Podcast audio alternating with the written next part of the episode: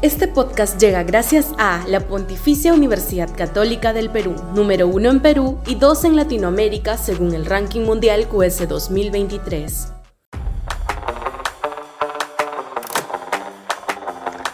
Atilas en el Congreso. Sudaca, Perú. Buen periodismo. Lo que está pasando con la reforma universitaria es la mejor demostración de lo que sucede cuando un parlamento sin legitimidad, sostenido por una alianza espuria entre el fujimorismo, el acuñismo y el serrunismo, se desata las trenzas y empieza a gobernar el país. La nueva SUNEDO se ha convertido en mesa de partes. El mismo superintendente tuvo que admitir que este año 56 universidades han abierto 2.250 programas de pregrado y posgrado sin saber si cumplen con condiciones básicas de calidad. Se debe indicar que hasta el 2020 38 universidades privadas y 27 públicas tuvieron que desistirse de un total de 3.695 programas para lograr su licenciamiento. Esto porque no cumplían con condiciones básicas. Ahora tienen el libre albedrío para volver a abrirlas. Terco en estulticia, este Parlamento está desbocado.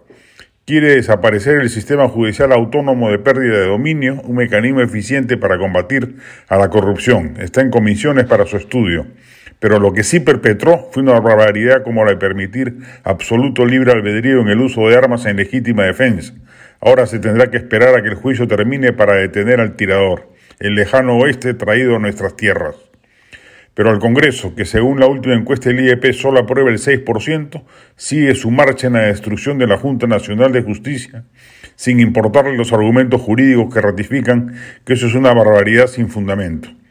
Si a la mayoría conservadora del legislativo les irrita la composición ideológica de la Junta Nacional de Justicia, pues que esperen a que venza su plazo, que es el próximo año, y conforme allí una entidad más acorde a la composición parlamentaria novísima.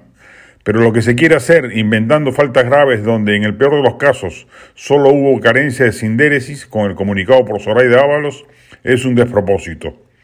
El odio a los llamados caviares que comparten la derecha y la izquierda radical véase reciente artículo de Vladimir Cerrón en el diario Expreso, podrá ser políticamente válido, aunque en el caso de Cerrón pasa más por sus desventuras judiciales de, las que, de los que acusa a los calaviares que administran las cuotas, cuotas de poder en el Ministerio Público y el Poder Judicial, los está llevando a destrozar la separación de poderes.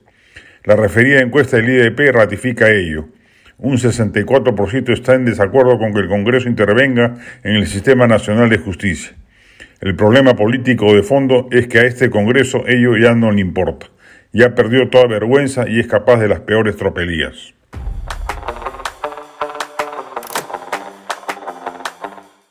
Este podcast llega gracias a la Pontificia Universidad Católica del Perú, número uno en Perú y dos en Latinoamérica según el ranking mundial QS 2023.